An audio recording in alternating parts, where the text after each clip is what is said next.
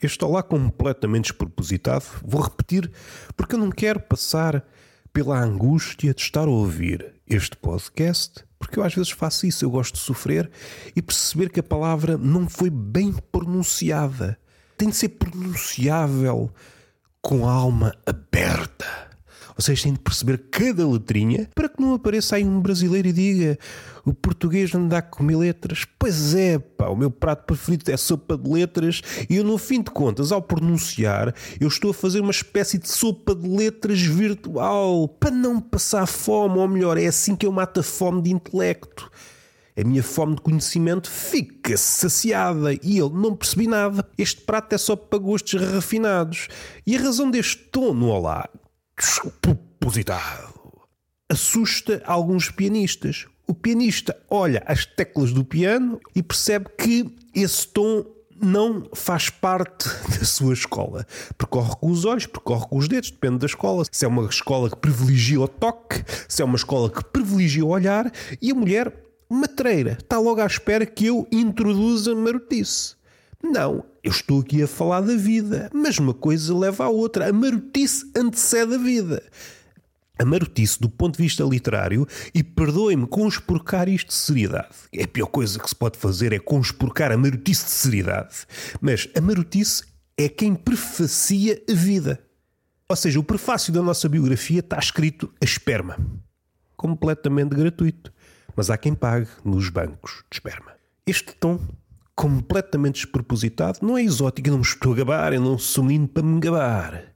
É um tom capaz de eclipsar a clave de sol. Fica tudo escuro. O astrónomo que estava a olhar para o ar e, no fim de contas, o universo, ou o céu, para aqueles com a cabeça mais diminuta que não consegue. Ah, eu só consigo ir até ao céu. O universo, cosmos, epá, isso é muito para mim.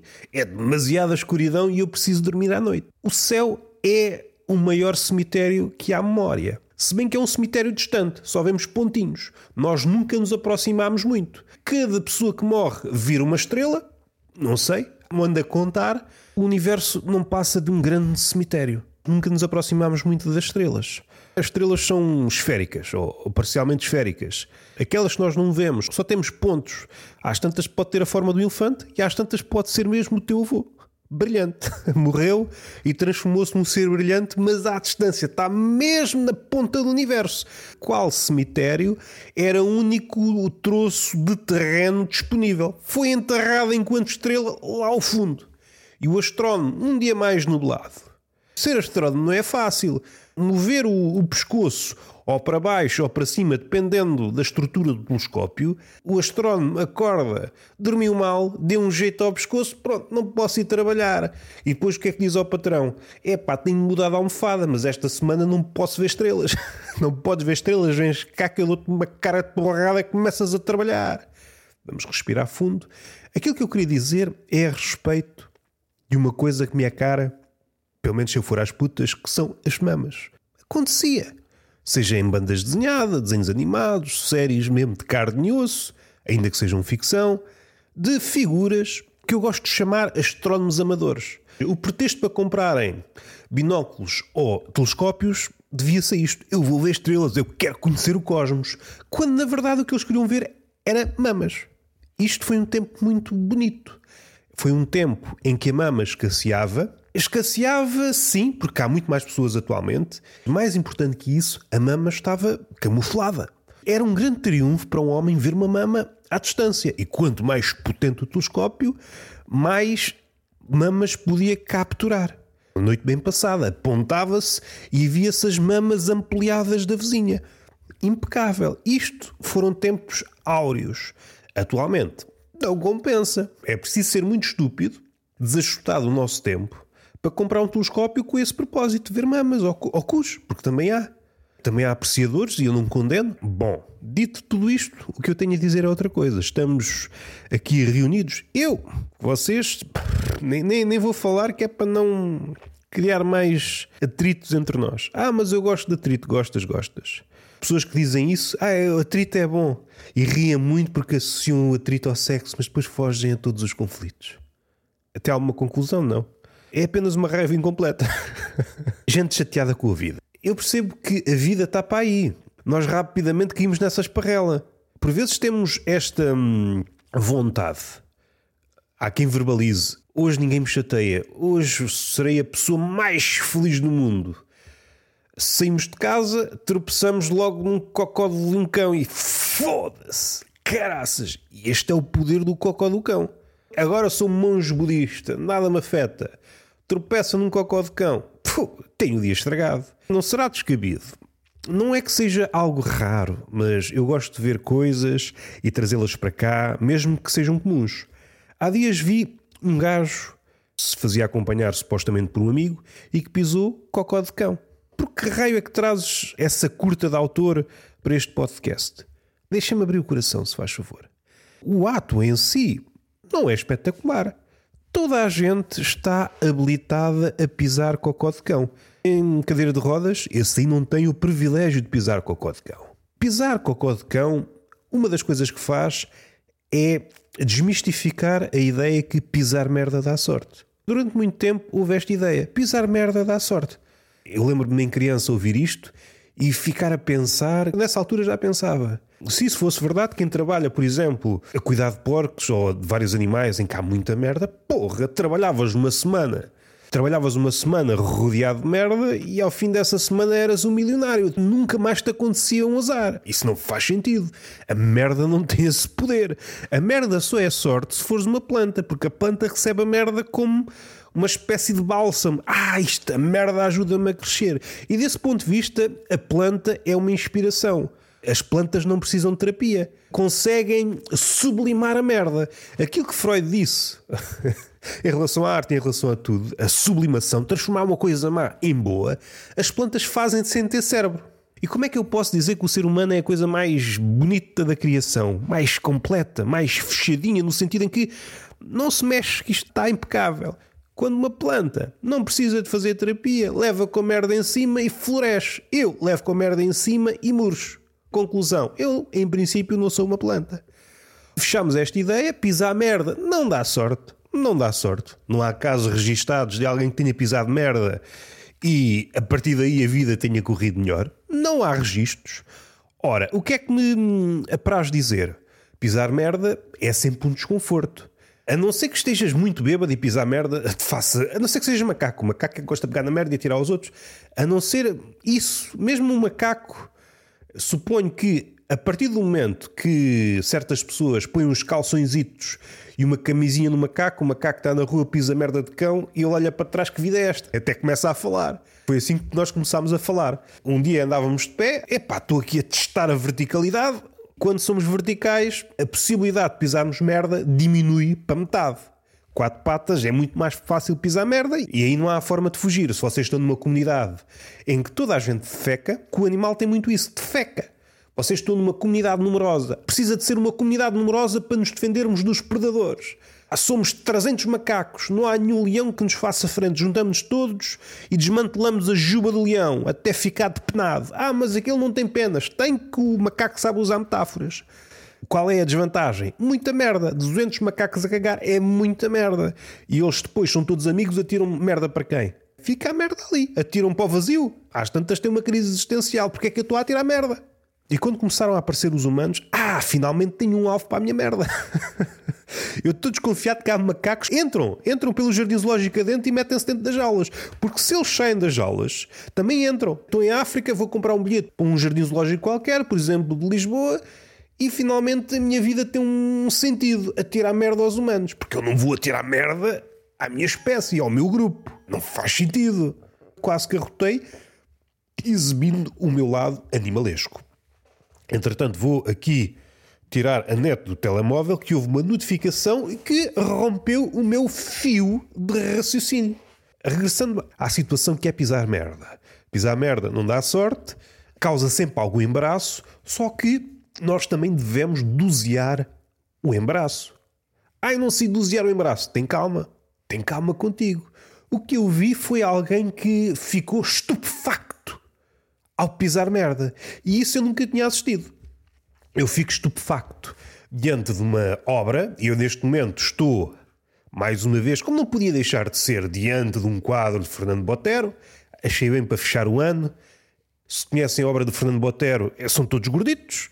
E neste caso é uma bailarina muito rechonchuda, a fazer, eh, não sei como é que se chama este movimento no balé, em que a perna está para cima. Gordinha, muito gordinha. Isto foi completamente despropositado, como nós gostamos, e regressamos para o episódio em que a pessoa ficou estupefacta após pisar, não digo um cagalhão, foi um, um cocó. Não é aquele cagalhão à Joana Vasconcelos, que uma pessoa não pisa, uma pessoa ingressa no cagalhão. Nós transformamos-nos em comboio e atravessamos a montanha, porque nós somos capazes disso. Mas a pessoa ficou tão estupefacta. E eu agradeço a Deus todos os dias por ter presenciado esta cena. A melhor forma de descrever isso é aquela cara que as pessoas fazem quando descobrem que estão num vídeo de apanhados. Ah! E ficou assim durante muito tempo. E o amigo que infelizmente não pisou a caca de cão ficou ali embaraçado. Mas o que é que é suposto fazer? O que é que é suposto fazer com este espanto do meu amigo? O que é que queres que eu te diga? Pisaste merda? Pronto, pá, resolve-se, limpa-se o sapato, joga o sapato para o lixo, vais a pé para casa, vais descalço para casa, mas para que esse espanto? Pá, parece que te cruzaste com Cristo e Cristo estava com um boné todo esfarrapado, com uma coluna portátil. E isso é que motivava espanto. Agora, pisar caca de cão, pá, é mais difícil não pisar caca de cão no trajeto casa-trabalho do que o contrário. Fizeste aquilo que os grandes números te pediam, fizeste o óbvio, o normal, estás na crista da curva de Gauss, pá, estás na média, pá. E eu disse isto tudo, que eu gosto de narrar até a exaustão coisas pequeninas. Sou um narrador de migalhas. É o que eu ponho no meu currículo. O que é que você faz fora do trabalho? Eu narro migalhas. Sou um bocado como a coisa Jorge. Digo, Lídia Jorge, será? Ah, pois, já está, já está, sou narrador de migalhas. E levei esta imagem para casa, pus numa pipa e ficou, ficou a ganhar gosto. Eu percebo que haja sempre um sentido de embaraço ou até um sentimento inesperado. Ah, calhou-me a mim, porra, que sorte, não tem sorte nenhuma. Mas uma pessoa depois avança, tenta tirar o cocó, se não consegue, fazes de conta que não aconteceu nada, percorre 5 km até que a civilização fique atrás das costas e eles possam chorar. Ei, que vida de merda que eu tenho e agora mesmo com merda nos sapatos. Agora esse espanto todo, se esse rapaz exibe esse espanto ao pisar o cocó de cão, até imaginem se aparecer em casa e a namorada disse é que está grávida. Ele passa-se, tem um, tem um ataque. Tem um ataque, morreu de espanto. Autópsia, morreu de espanto. É uma pessoa que não, não conseguia controlar o espanto. Coisas insignificantes. Ia logo para o cume do espanto. Quando apareceu uma coisa robusta, um episódio robusto, passou-se da corneta. Não consegue, não consegue. Uma pessoa que se espanta com demasiada facilidade Vamos respirar fundo. Às tantas, já é filho de uma cultura de redes sociais. A cultura da React. Vamos criticar? A React não é aquela React. E essa está tudo bem quando é comentar uma coisa de forma mais séria ou mais humorística. Está tudo bem. Mas há uma espécie de React que é mesmo só reação. Fazer caretas enquanto estás a ver uma coisa. E eu sinto que, eu sinto mesmo, sou uma influencer, eu gosto de sentir as coisas, não gosto de pensar nelas. Eu sinto que hum, grande parte das pessoas faz isso hoje em dia. Há qualquer coisa, a reação a essa coisa tem de ser algo exacerbado. Caso contrário, os outros não percebem porque enquanto estão a ver aquela reação estão a fazer outras coisas. Tem de ser tudo muito gritado. A cara tem de gritar surdamente aquilo que está a ver, mas é tudo disparatado porque normalmente aquilo que vemos não merece o nosso espanto, não merece o nosso desdém, muitas vezes não merece nada. só que alguém que está a reagir só com expressões exibir durante 10 minutos um semblante neutro não puxa a visualização. Então qualquer coisa rimo-nos absurdamente, choramos, fazemos caretas. É como se a internet hoje em dia não passasse de um grande casting para uma espécie de remake dos malucos do riso que há de acontecer por aí. Há gente chateada com a vida. Depois há gente chateada com a vida e os seus pintelhinhos. E os pintelhinhos da vida, que nunca deu uma chance ao humor. Há pessoas que nunca deram chance ao humor assim que há um lampejo de piada, a pessoa vê logo para não, parou, não há humor. Eu não quero que o humor interfira nas minhas feições. Agora vou desfiar o rosto.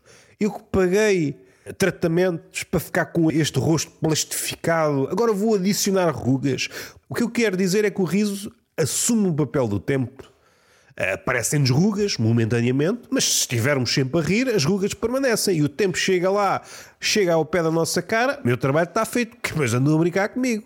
Há pessoas que tenho medo de adicionar rugas à cara, nem que seja momentaneamente. Não vou adicionar rugas através do riso na minha cara, não me vou rir. Este é o pacto que eu fiz com o diabo. Não me vou rir. Cona é uma das palavras mais bonitas da língua portuguesa.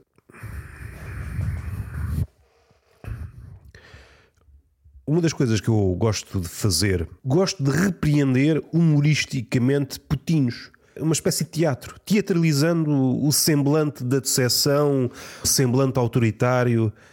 E, e, deixa a criança confusa. Uns instantes antes estava a gozar com ela por tudo e mais alguma coisa, muda de repente e começa a repreendê-la, mas nada a ponto de deixar traumas. Imaginando que a criança está a fazer rabisco num papel e às tantas começa a confrontar a criança com aquilo que ela diz que é. Isto é que é aquilo que tu dizes que é. Ah, isso é um tigre, esses rabiscos de laranja que parece uma laranja espremida por uma família de tratores? Ou é isto, este tigre? E a criança olha para mim, não vejo diferença, não vejo diferença. Deves ter um futuro na arte, digo-te uma coisa. E a criança fica sempre confusa, adiciona sempre uma pinguinha de riso naquilo que digo. Este gajo estava-se a rir tudo, estava tudo bem para ele e de repente passa-se da boneca. Eu dei-lhe o meu portfólio de rabiscos, dei-lhe uma marca de Noé cheia de rabiscos. Puta, mas tens Alzheimer. Isto não é um rosto, pá. Quer ser pintor? Não és pintor, tu és um rabiscador transformando este episódio numa hipérbole, esta ideia de repreender, teatralizando a minha face, minimamente autoritário, sendo que há um prelúdio de chavascal. E esta transição do chavascal para uma espécie de autoritarismo subtil deixa a criança abananada. E eu gosto de deixar a criança abananada. Mas este gajo queria tudo, era liberdade, a 25 de Abril na minha folha e agora começa a dizer que não e não, anda-me a mandar para baixo. Eu vou pensar que tinha desenhado uma data de tigres e no fim só consigo desenhar laranjas para tal empreitada. Sei que não estou sozinho, há mais pessoas como eu. Não quer que o puto chore, podia dar gozo, mas não. Eu só quero que o puto fique confuso e volte para o chavascal para eu pensar, ah, estavas a mangar comigo e depois posso voltar para o lado autoritário outra vez. Adoro espatifar pessoas humoristicamente. Não sei porque é que disse isto. Mas para isso é preciso que do outro lado haja uma espécie de. Hum, eu já nem digo saber as regras do jogo. Espatifar humoristicamente não é espatifar, não é dar mocadas, marretadas na cabeça. E aliás, não é um jogo unilateral. Eu espatifo humoristicamente e posso ser espatifado humoristicamente. Se a pessoa não tiver as armas humorísticas, pode ser um insulto direto. Ah, gordo do caralho. Ok, ok. Vamos brincar com isto? É um gordo do caralho, engraçado, porque se trocarmos a palavra caralho do gordo é quase um oxímoro, porque à medida que és gordo, o caralho desaparece. Ah, desaparece. Onde é que ele vai? É ninja. O gordo transforma o caralho num ninja. Onde é que ele anda? Desapareceu.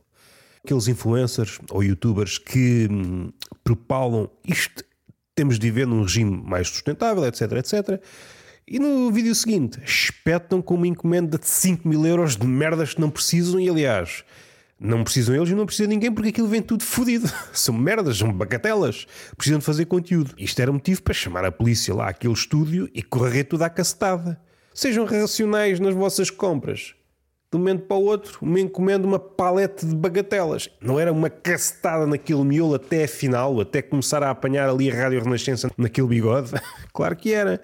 A reboque disto, mais uma vez, a ideia da sustentabilidade volta e meia, o influencer, uma espécie de papagaio, consegue apanhar ali alguns refrões. Há o refrão da empatia, do privilégio, e de vez em quando, ui, quando esquece, ah, caralho, tive uma branca sustentabilidade. E vai ela. Caixas surpresa. Não podes dizer que precisas, porque é uma caixa surpresa, tu não sabes o que, é, o que está lá dentro. Não sabes.